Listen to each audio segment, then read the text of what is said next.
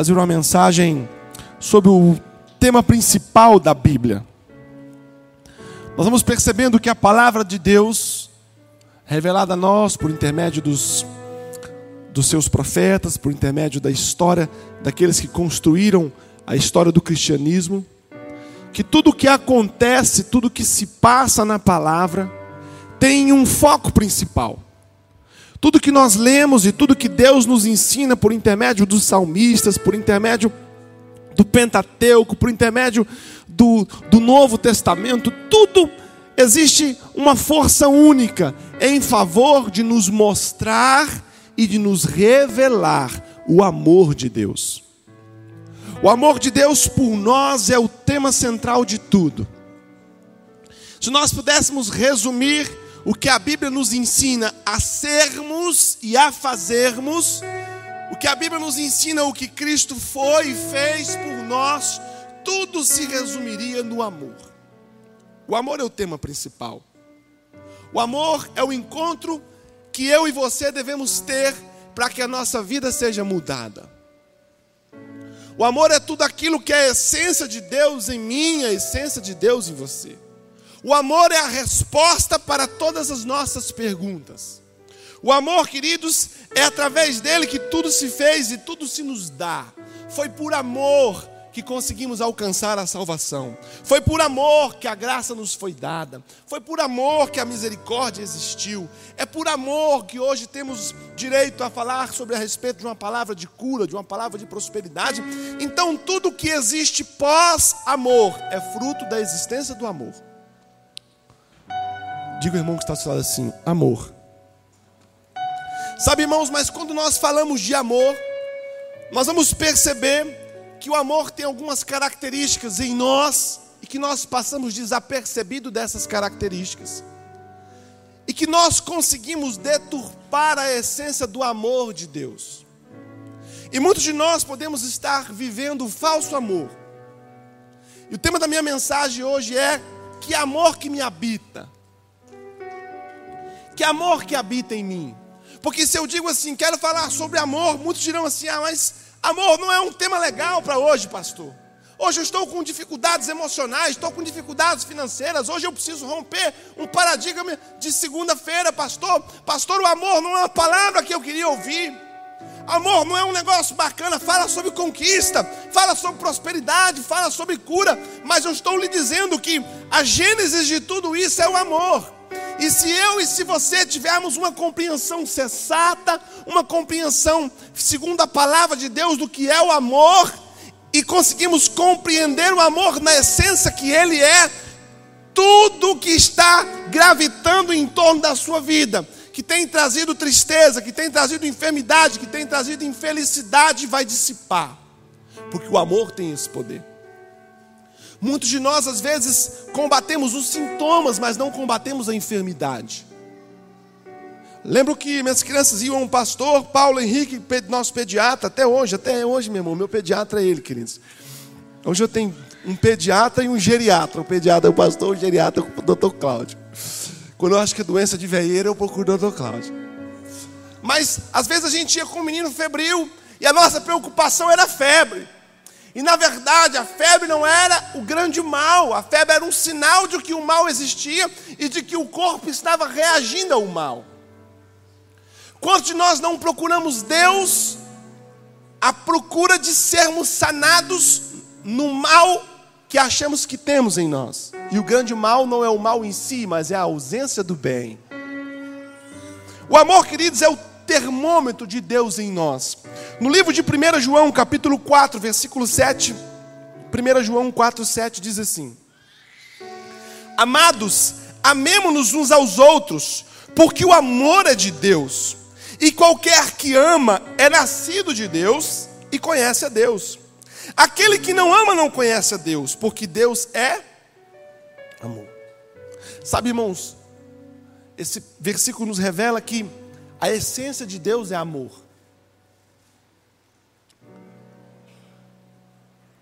Esse texto nos fala que Deus não é o amor, não é o amor que existe em Deus. Deus é amor. Se há uma coisa que exala de Deus, se há uma coisa que flui de Deus, se há alguma coisa que faz parte do caráter de Deus, se há alguma coisa que faz parte da essência de Deus, é o amor. E o texto continua dizendo: Nisto se manifestou o amor de Deus para conosco, que Deus enviou o seu Filho unigênito ao mundo, para que por ele vivamos. Nisto está o amor.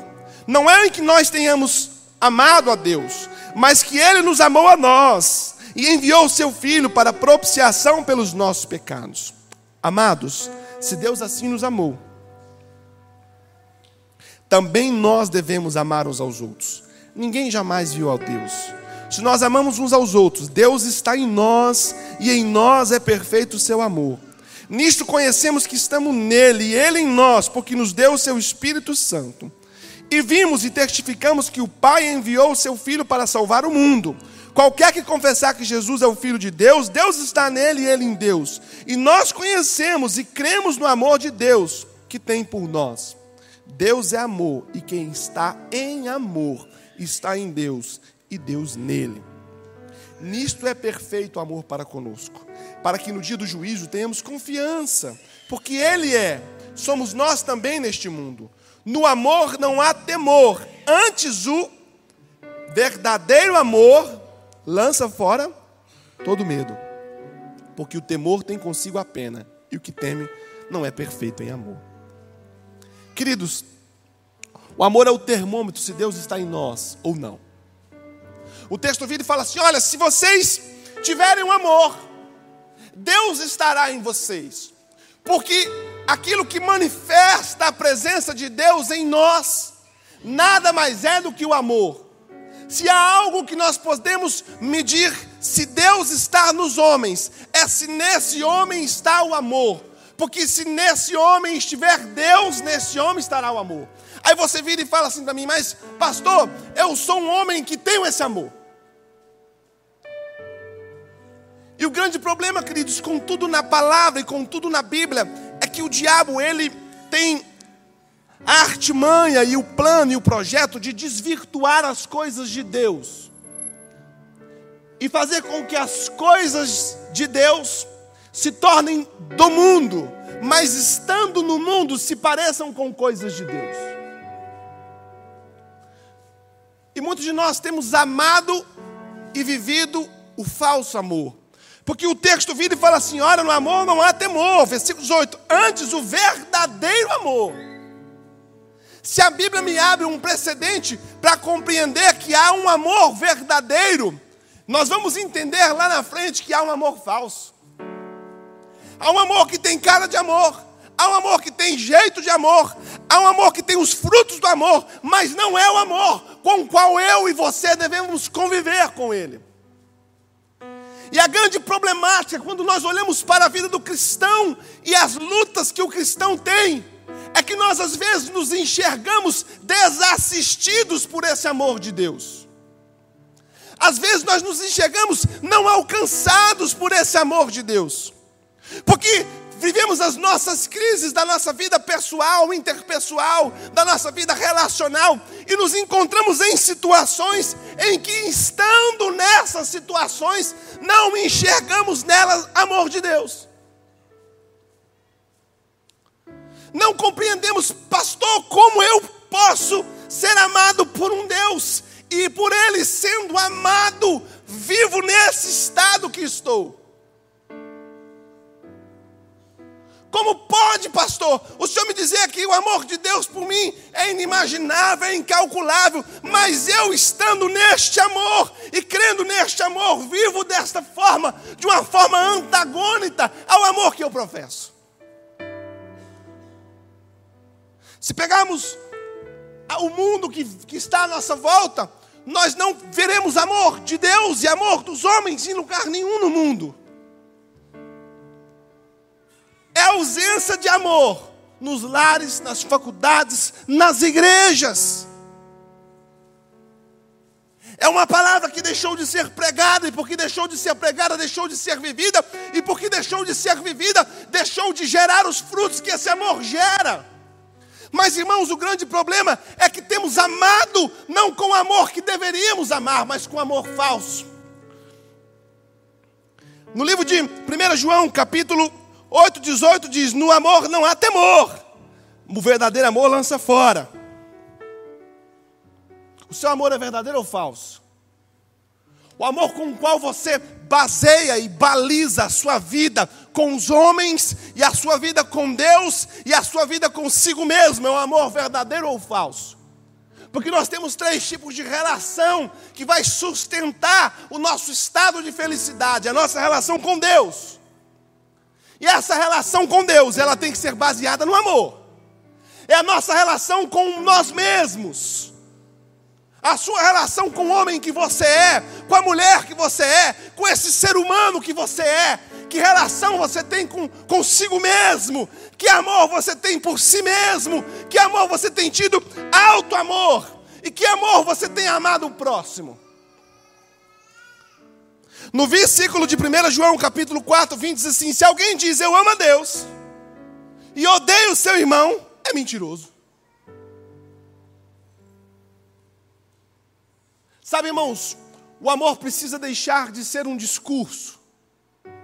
O texto fala assim: se alguém diz, porque nós dizemos que amamos. Dizer que ama é um comportamento inerente a todos nós. Eu amo a igreja, eu amo meu esposo, eu amo a minha esposa, eu amo os meus filhos, eu amo meu Deus, eu amo meu pastor, eu amo meu trabalho, eu amo o que eu faço, eu amo fazer o que faço, eu sou quase um coração com pernas de tanto amor que tenho. Mas o texto nos fala que o amor vai além daquilo que dizemos, o amor vai além daquilo do que declaramos o amor, vai além daquilo do que fazemos questão de dizer, mas o amor por si só nos dirá se amamos ou não. Porque amor não é algo que dizemos, mas é um, um comportamento. E o texto vive e fala assim: não adianta você dizer que ama a Deus, se você tem problema com quem está ao seu lado. Porque é impossível aquele que vive o amor verdadeiro em Deus ter problema com quem está ao lado. Sabe, irmãos, com que amor temos amado? Ou temos vivido apenas o discurso do amor? Sabe o que o mundo precisa, irmãos, para consertar? Amor. O amor conserta tudo, irmãos. Irmãos, escuta talvez o seu maior problema da sua vida, da sua existência, desse homem que você vive a, a sua crise existencial hoje. E você olha para o mundo e o mundo passa a não ser um lugar favorável para você. O seu único problema é que você não foi amado. Talvez você tenha esperado que os seus pais chamassem, mas não veio, não veio, não veio, não veio, amor.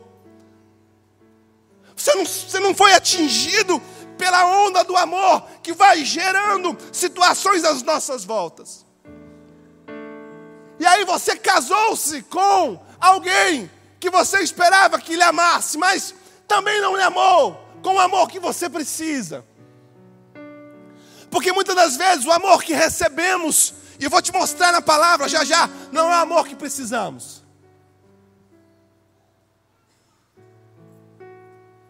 E vamos tentando consertar um monte de coisa que só pode ser consertada com a experiência com o amor de Deus. Porque se Deus é amor, e eu me relaciono com esse Deus de uma forma tão profunda, dele eu consigo experimentar o amor que é capaz de tornar tudo essencial em Deus. No livro de 1 João, capítulo 2, versículo 15, diz assim: Escute. Vamos separar agora o amor verdadeiro do amor falso. Vamos separar agora o amor que nos transforma do amor que nos deforma. Vamos separar o amor que traz vida do amor que gera em nós a necessidade de nos sentir vivos. Vamos separar agora, queridos, o amor que verdadeiramente faz sentido quando nele estamos, ou do amor que buscamos ele para fazer sentido. João 2, 1 João 2,15 diz assim: Não ameis o mundo, nem o que no mundo há. Se alguém ama o mundo, o amor do Pai não está nele. Opa! Cristo, por intermédio de João, diz assim para nós: Olha, não ame o mundo, nem o que no mundo está, porque se você amar o mundo e o que no mundo estiver, você não será habitado pelo amor de Deus. Se você tiver uma relação apaixonante, desejante, viva, quente com o mundo e com as coisas que no mundo estão, você vai se desperceber em Deus e vai entender que Deus e o amor dele não está em você, e o que habita em você é um pseudo amor. Sabe, irmãos, o que amamos reflete em nós o que ele é.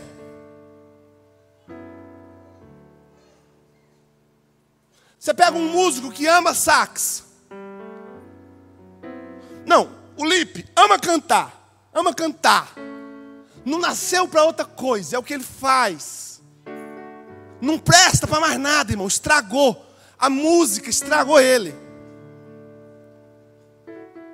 Cantou a música dele aqui, ele ficou louco. Quase que eu faço busca um diazepam para esse menino. Que ele vai desmaiar aqui.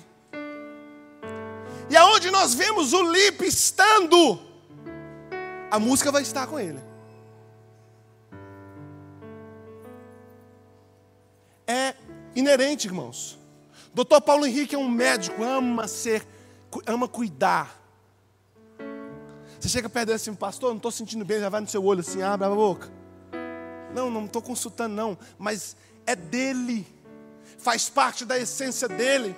Sabe, irmãos, nós refletimos aquilo que amamos.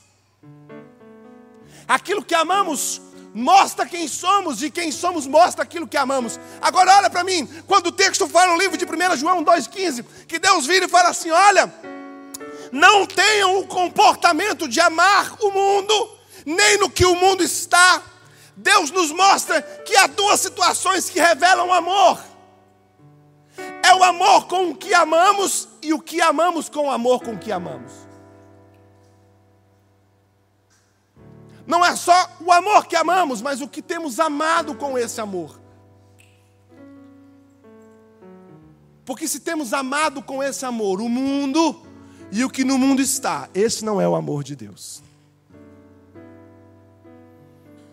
Isso não é o amor de Deus, e o que eu amo reflete quem eu sou no livro de 1 João, capítulo 5, 19, diz assim: Sabemos que somos de Deus.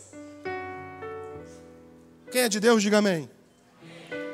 Sabemos que somos de Deus e que o mundo inteiro jaz no maligno. Irmãos, jaz. Qual é o único lugar do mundo que a gente ouve vê essa palavra escrita? É no cemitério. Você chega aqui e diz assim: Aqui jaz Frederico da Silva. Tem algum Frederico aqui, irmãos? Não? Então pode usar Frederico, né? Aqui jaz Frederico da Silva. O que essa mensagem quer nos dizer? Que ali morreu, ali foi sepultado, ali foi enterrado, ali acabou-se a história, a esperança, a expectativa, ali escreve-se o ponto final da história desse homem. A palavra de Deus nos fala que o mundo, o mundo acabou. O mundo morreu no maligno. O mundo está enterrado no maligno. O mundo está envolvido no maligno. Não há nada no mundo lá fora que não seja reflexo da morte que o próprio mundo vive no maligno. E se eu tomo um comportamento de me relacionar com um mundo que está morto no maligno, que reflexo eu vou gerar? O da morte que está no mundo. E aí a gente vai sondar a vida de muitos irmãos. E o que a gente consegue encontrar na vida de muitos é o relatório da morte. uma vida falida, é uma vida desconstruída, é uma vida que é exatamente o reflexo do mundo morto com o qual nós amamos. Sabe, irmãos, muitos de nós erramos porque amamos com amor errado quem não deveríamos amar. Que amor que habita em você. Quem você tem amado ou o que você tem amado? Somos amantes de quem, irmãos? A nossa relação com o mundo, ela está muito forte, ela está muito profunda, ela está muito inserida na nossa cultura, ela está muito inserida no nosso comportamento, ela está muito inserida nas pessoas que estão no nosso oikós. Nós estamos amando e estando no mundo sem nos perceber. E aí, de repente, nós vamos sentir a ausência de Deus e do amor de Deus. Por quê? Porque se, não, se nós amamos o mundo, o amor de Deus não estará em nós. Se o amor que habita em nós é gastado com a relação do que há no mundo, Deus vai retirar de nós o amor dele. E o que muitos de nós estamos precisando para termos uma fé fervorosa, uma fé equilibrada, uma fé inabalável é estar sendo e experimentando o amor de Deus. Não permita que o mundo te abrace. Romanos 2, 2 diz assim: E não vos conformeis com este mundo, mas transformai-vos pela renovação da vossa mente. A Bíblia nos ensina a que nós nos mudemos, porque o mundo não muda, irmãos. O texto fala assim: olha, não se conforme, não entra na formatação, não entra na forma, não entra no molde que o mundo tem, porque o mundo não muda. O mundo vai continuar sendo mundo e vai continuar jaz no maligno. Mas o que a Bíblia exige de mim e de você é que eu e você não permitamos ser abraçados pelo que há no mundo e pelos ensinamentos do mundo e pelos valores do mundo, porque se nós nos permitirmos sermos abraçados pelo mundo, nós nos tornaremos formados pelo mundo e teremos a medida do mundo. E porque teremos a medida do mundo, amaremos esse mundo perverso. Só o amor faz tudo fazer sentido. Por isso é que alguns de nós estamos perdidos na fé. Na fé, irmãos. Não temos convicção de que estamos aqui. E queremos estar aqui, porque estando aqui, sentimos falta de lá. Há um quê de mundo em nós, e há um quê de Deus em nós. E alguns de nós estamos aqui, e quando somos envolvidos pela comunhão dos santos, pelo louvor, pela palavra, vamos nos fortificando no amor de Deus, mas há um quê de amor no mundo em nós, e quando nós aqui estamos, sentimos falta do que está lá.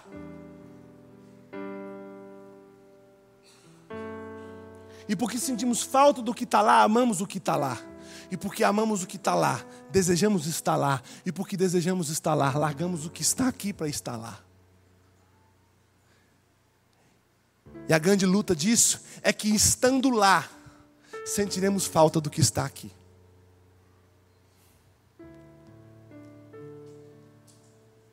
E estando lá, lembraremos do que está aqui. E estando lá, sentiremos falta da comunhão dos santos, do partir do pão, da santa ceia, do cântico, da palavra. E estando lá, amando o que está lá, sentiremos vontade de estar aqui amando o que está aqui. Aí largaremos o que está lá para estar aqui. Só que viremos com todas as sequelas daquilo que ganhamos lá. Aí entramos num período de consagração, de arrependimento, e estando aqui, lembraremos de novo do que está lá. Aí passamos a ficar cinco meses aqui, sete meses lá. Depois voltamos e passamos quatro meses aqui, oito meses lá. Depois nos arrependemos, voltamos. Três aqui, nove lá. Dois aqui, dez lá. Um aqui, onze lá. Depois doze lá e não voltamos mais. No livro de 1 Coríntios 13, 1 fala assim: Ainda que eu falasse a língua dos homens e dos anjos e não tiver amor, seria como um metal que soa ou com um símbolo que retine. Escuta, irmãos, nada do que desejamos, nada do que queremos ter, nada do que imaginamos que nos trará completa felicidade, nos trará, porque a única coisa que irá nos completar é a ausência do caráter, é a ausência do DNA de Deus em nós, que é o amor.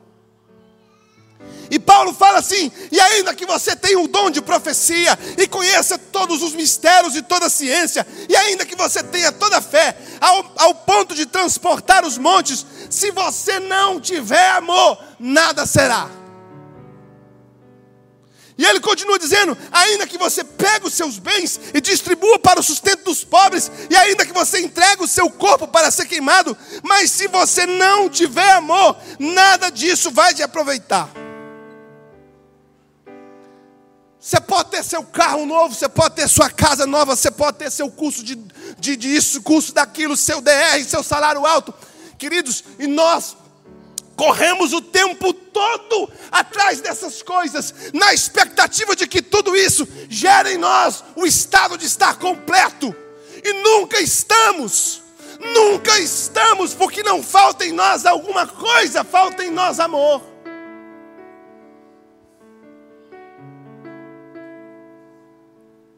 Para de correr, querido.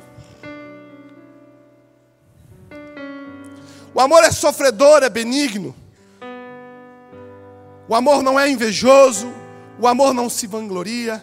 O amor não se soberbece. Não se porta inconvenientemente. Não busca seus próprios interesses. Não se rejeita. Não suspeita mal. Não se regozija com injustiça. Mas se regozija com a verdade. O amor tudo sofre, tudo crê, tudo espera, tudo suporta. O amor jamais acaba. O amor gera em nós um estado de invencibilidade.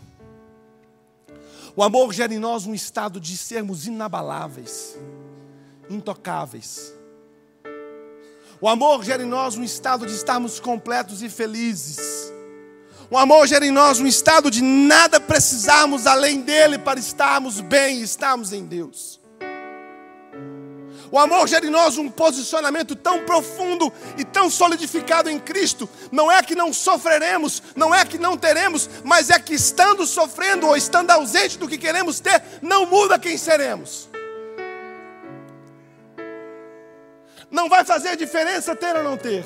Não vai fazer diferença ir ou não ir. Por quê? Porque o que me sustenta em pé é o amor.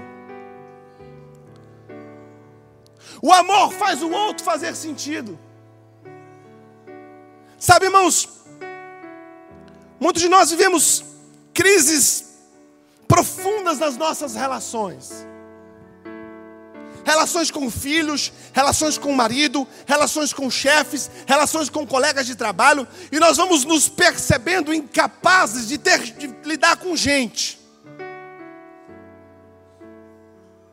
Ao ponto de nos tornarmos avessos a relacionamentos. Aqueles que entram aqui, saem daqui, não querem papo com ninguém, não querem conversa, não, não, não, não, não, não nos fechamos. O outro passa a não fazer sentido. O casamento passa a não fazer sentido. A relação pastor e ovelha passa a não fazer sentido, nada faz sentido. Colossenses 3,12 diz assim: Revestivos, pois, eleitos de Deus, santos e amados, de coração compassivo, de benignidade, humildade, mansidão, longanimidade, suportando-vos e perdoando-vos uns aos outros. Se alguém tiver coxa contra o outro, assim como o Senhor vos perdoou, assim também fazei.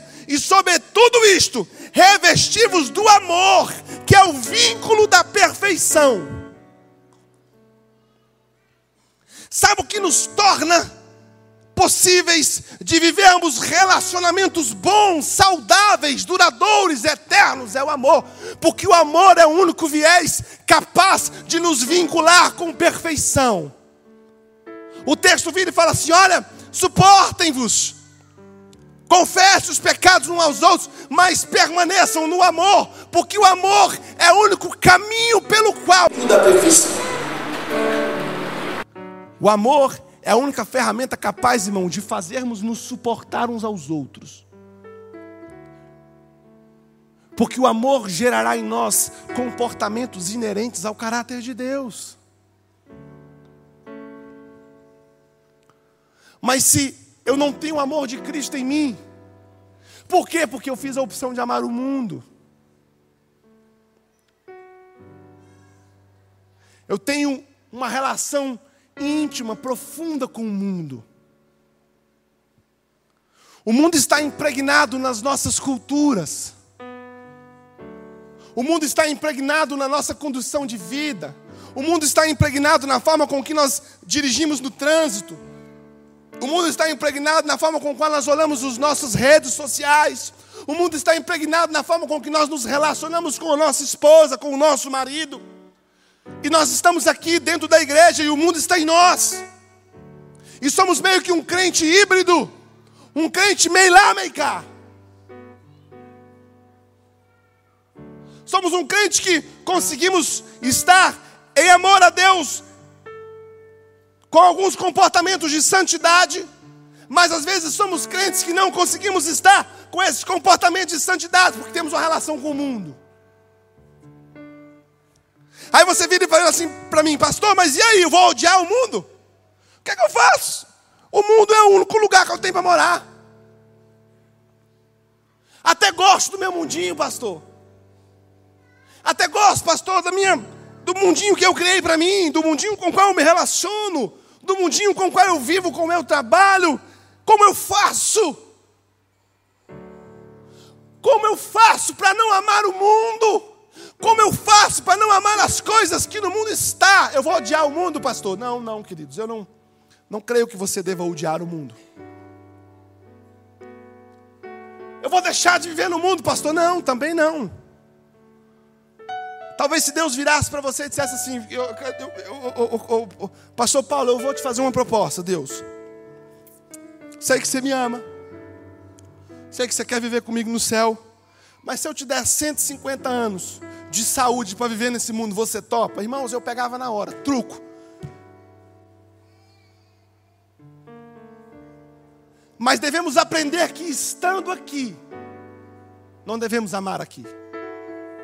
E como, como, como funciona isso, pastor? Então me ensina. Eu vou ensinar você essa noite a não amar o mundo, mesmo nele, não, mesmo nele estando. Jesus usa por diversas vezes a relação do homem e da mulher para nos ensinar o que seria a relação dele conosco, ele sendo noiva, nós sendo ele sendo noivo, nós sendo a noiva. Eu vou usar a relação de um homem e de uma mulher hoje para te ensinar como você pode estar no mundo e por que você deve não amar o mundo. É como se eu estivesse solteiro e perdidamente apaixonado pela pastora Catiane. Aquela paixão assim, irmãos, que eu estou vindo para a igreja mais para ver se ela está aqui do que para vir adorar a Deus. Aquela paixão que eu estando sentado no banco aqui, ela passa e meus olhos perseguem ela, qual coruja. Aquele momento em que o sentimento que eu tenho por ela de amor, de paixão é tão grande que quando ela vem me cumprimentar, eu para Senhor, irmã Catiane, eu fico o cheirinho dela na mão. Ai, meu Deus, que mulher cheirosa.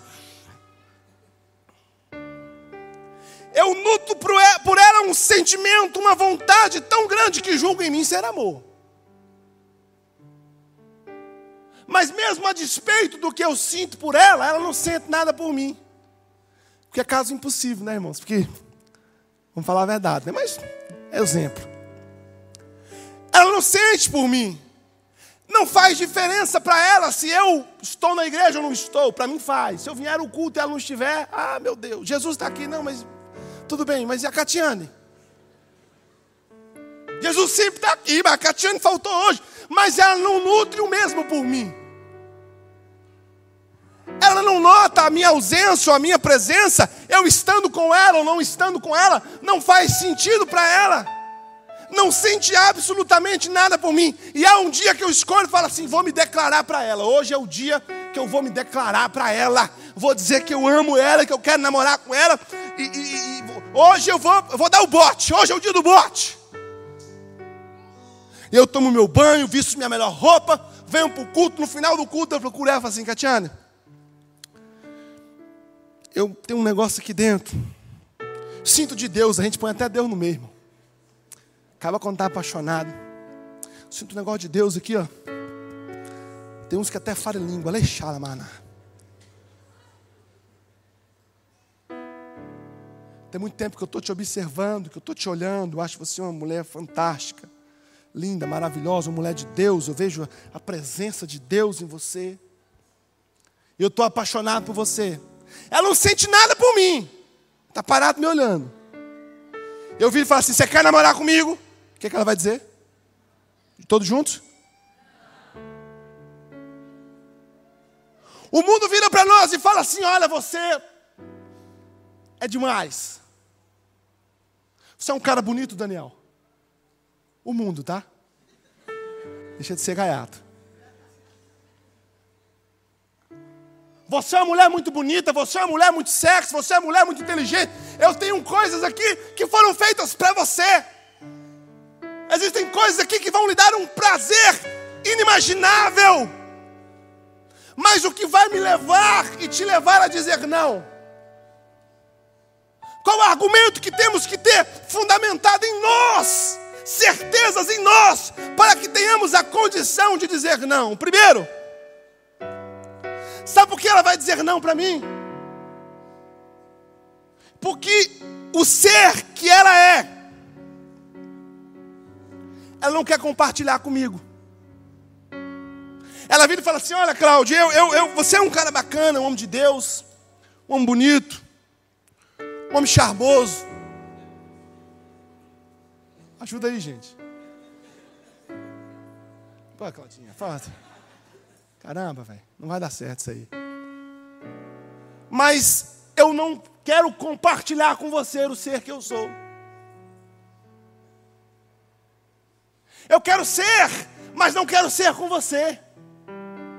Eu quero viver em paz e em felicidade, mas não é com você. Eu não quero dar a você quem eu sou, porque não há nada em você que seja argumentativo para que eu dê quem eu sou a você.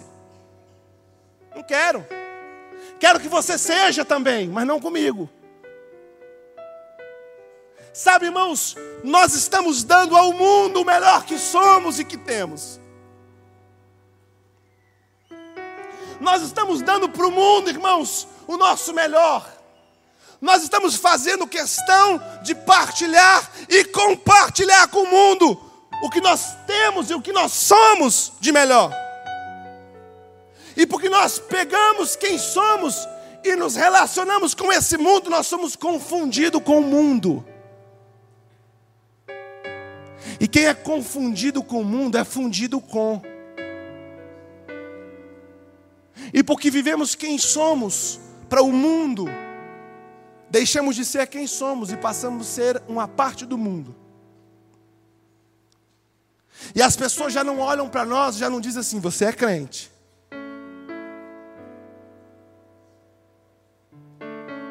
Ao contrário, quando você fala assim, eu sou crente, você é crente? Por quê? Porque de tanto me dar a relação com esse mundo, passei a fazer parte do que Ele é. E somos esse crente, irmãos, que temos mais de, do mundo do que de Deus. Pastor, você está querendo dizer que, que eu devo acabar com as minhas amizades? Não! Mas você pode se relacionar com elas, sem ser com elas quem elas são. Porque quem acaba sendo o que a multidão é, acaba sendo nada. Você pode ter amizades, você pode ter relacionamentos, você só não pode ser com eles quem eles são. Porque você não é, meu irmão. Você não é quem eles são. Você não está onde eles estão. Você não vive o que eles vivem. Mas nós nos doamos e nos tornamos iguais. Então, se a rodinha é de conversas promíscuas, nós fazemos as conversas promíscuas. Se a rodinha é de bebedeira, nós bebemos. Estando com não significa ser com. Jesus esteve em ambientes que os religiosos não estariam, mas nunca foi o que os ambientes foram. A nossa grande problemática é que quando com o mundo nos relacionamos, nos doamos para o mundo, irmãos. E quando menos nos apercebemos, estamos falando mal uns dos outros. Estamos vendo coisas que o amor de Deus jamais nos permitiria ver.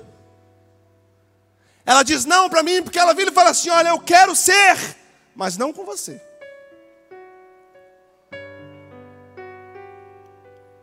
Você vai conseguir ser, irmão, quem você precisa ser, sem se adaptar ao mundo.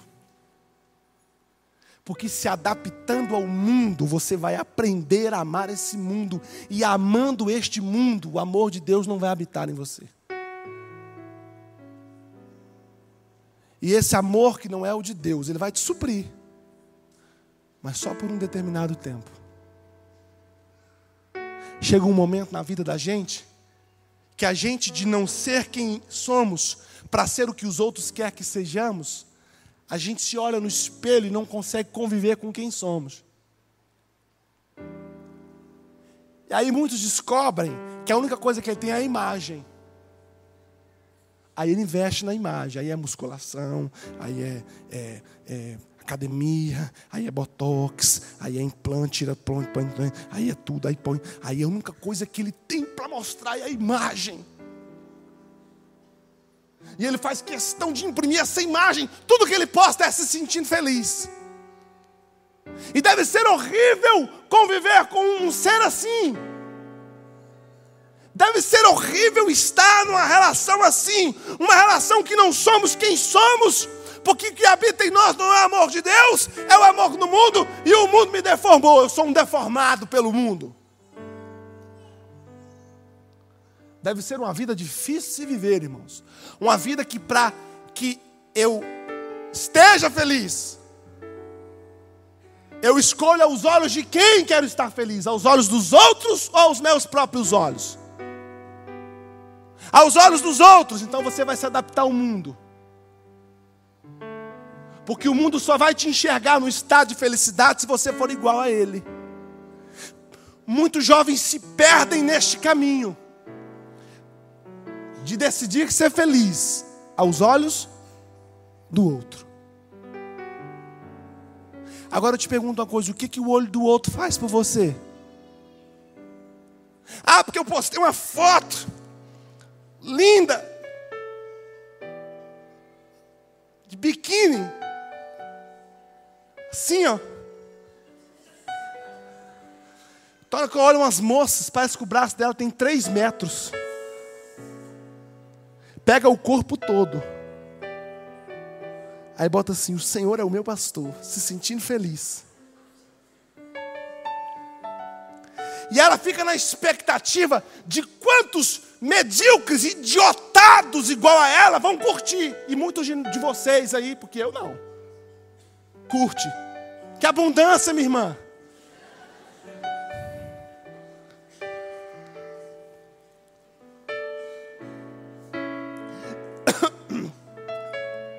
E o estado de felicidade dela é o olhar do outro. É o olhar do outro. Ela se faz para o outro ver ela feliz. Mas quando ela entra dentro do quarto, ou quando ele entra, porque os homens estão pior que a mulher.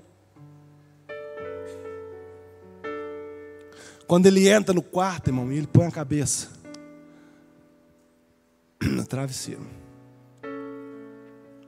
ele vive a crise de descobrir que aquele homem que todo mundo curtiu é mais infeliz do que uma porta. A segunda razão pela qual ela vai dizer não para mim porque o ser que eu sou, ela não quer participar. Ela vira e fala assim: olha, o ser que você é, o conteúdo que você tem não me interessa. Você é um cara bonito, você é um cara simpático, você é um cara alegre, mas o que está aí dentro não me interessa. Não nutra a esperança de encontrar em você aquilo que eu julgo faltar em mim. Escuta, irmãos. Sabe por que nós devemos dizer para o mundo não, irmãos? Porque o que está no mundo não nos interessa. Ela vira e fala assim: Olha, Cláudia, eu não vou querer namorar com você porque o seu conteúdo para mim eu não julgo encontrar em você aquilo que eu acho que falta em mim. Não é em você que está aquilo que eu espero encontrar. E porque se não está em você aquilo que eu não espero encontrar, não faz sentido eu me dar a você. Porque se eu me der a você, de você eu vou receber. Nós podemos dizer não para o mundo, irmãos, quando percebemos que o que, que falta em nós não está lá. E quem já se relacionou em alta profundidade com o mundo sabe o que eu estou falando. Sabe o que eu estou falando? Você vai embrear nesse mundo perdido, mas você vai descobrir que aquilo que você julga faltar em você não está lá. E se não está lá, não vale a pena se relacionar, não vale a pena amar. Deixa de ser bobo. Não há nada lá que vai te completar, ao contrário, aquilo que está no mundo, irmãos, vai tirar o pouco que nos resta. Por que, que eu vou dizer não? Porque não há nada em você aqui que me, que me complete. Não há nada no mundo, meu filho, minha filha, que te complete. Não há prazeres, não há posses há conta bancária. Isso é uma falsa impressão de que você vai ter completo.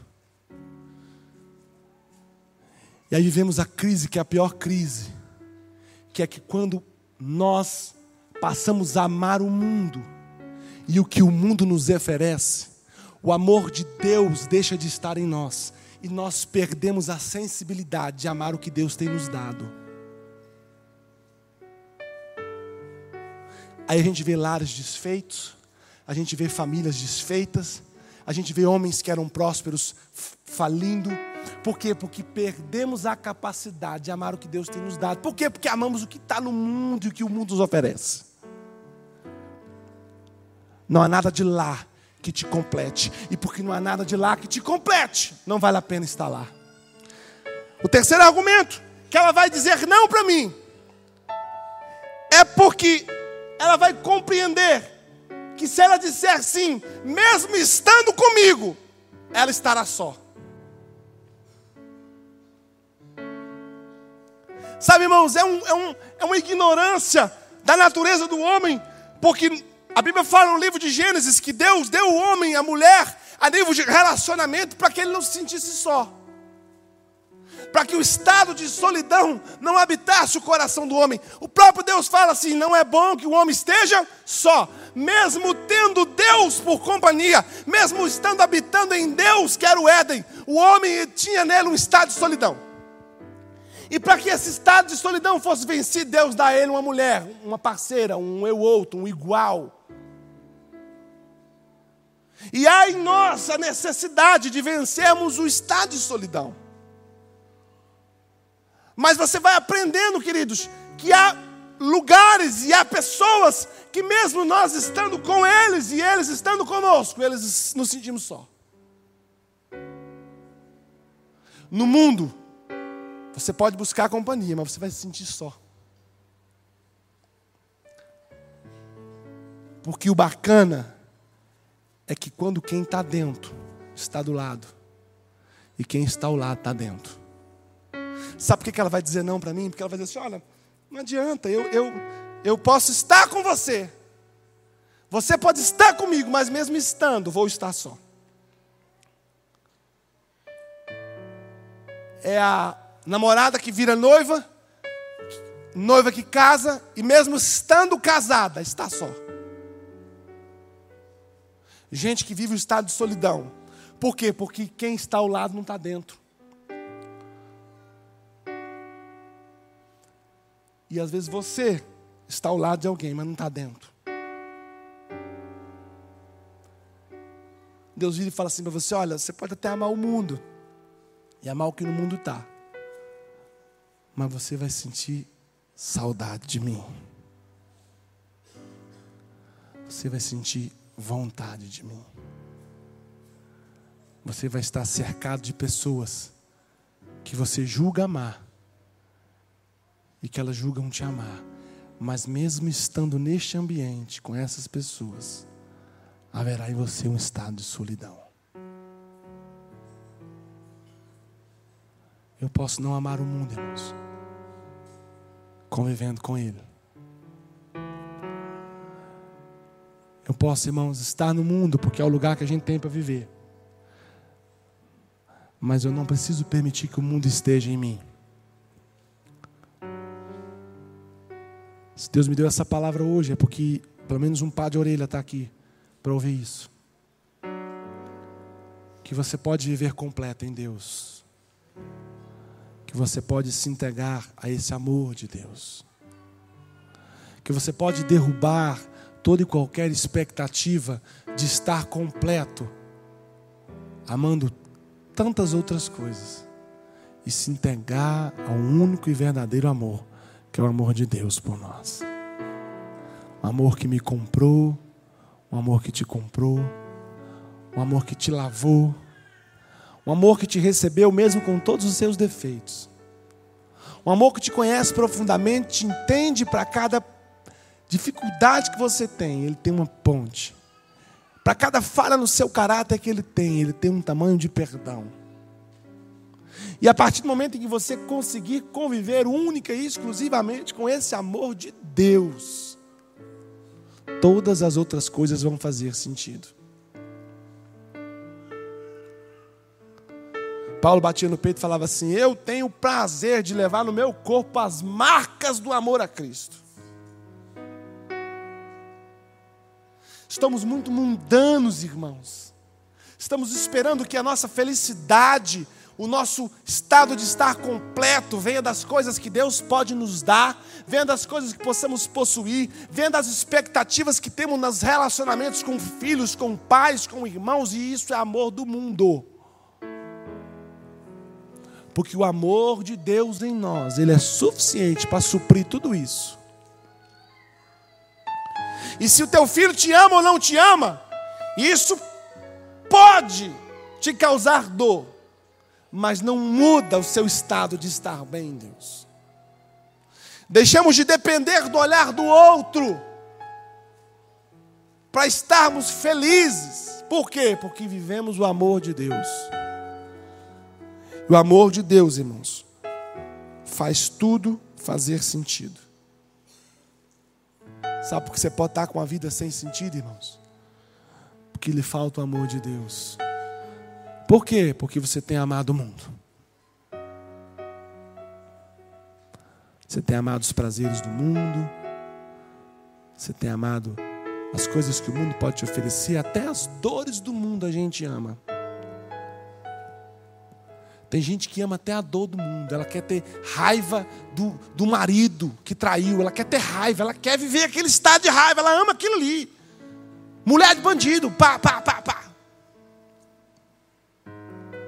O amor de Deus em nós nos eleva para um nível, irmãos, de termos Ele em nós, por intermédio do Espírito. E esse amor, que é o verdadeiro amor, Ele lança fora, irmãos. Põe para fora, queridos. Deixa o amor de Deus entrar em você hoje e botar para fora suas dores, suas lástimas.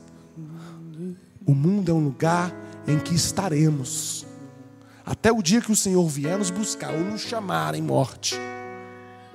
Mas nunca teremos o mundo em nós. Por quê? Porque o que habita em nós é o amor do Pai. Posso ouvir um amém? Eu quero te convidar a ficar de pé para nós orarmos.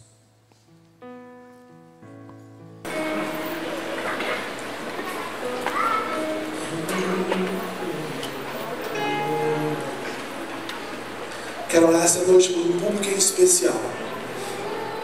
Um público em especial.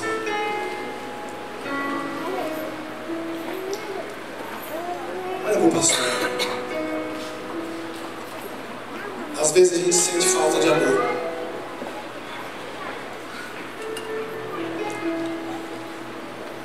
Às vezes a gente sente falta do que esse amor pode gerar em nós. Gente se encontra em circunstâncias da vida que a gente fala assim, caraca, não tem lógica, não tem lógica. Eu não vejo amor nisso. Não vejo, pastor. Eu estou divorciando, eu estou desempregado, eu estou doente. Não vejo amor, não, não, não dá para perceber nessa vida que vive amor. Eu quero que você que quer experimentar a porção do amor de Deus de forma profunda em você, que vai desestabilizar toda a instabilidade, vai te conduzir no caminho verdejante, no lugar onde há paz, no lugar que mesmo que o mundo amanhã rache no meio duas partes, você estará em paz. Você que quer voltar a esse amor, ou bem experimentar, vem à frente, eu quero orar com você. Sem mesmo ser feliz, curva sua cabeça, feche seus olhos. Você fala assim, pastor, eu estou precisando desse amor mesmo, assim, de uma forma que me vire de cabeça para baixo. Eu quero orar com você. Venha sem, sem constrangimento. Venha se jogar nesse amor. A Bíblia diz que nós podemos decidir esse amor. Deus vai derramar sobre você essa noite esse amor. Você vai experimentar esse amor de Deus na sua vida.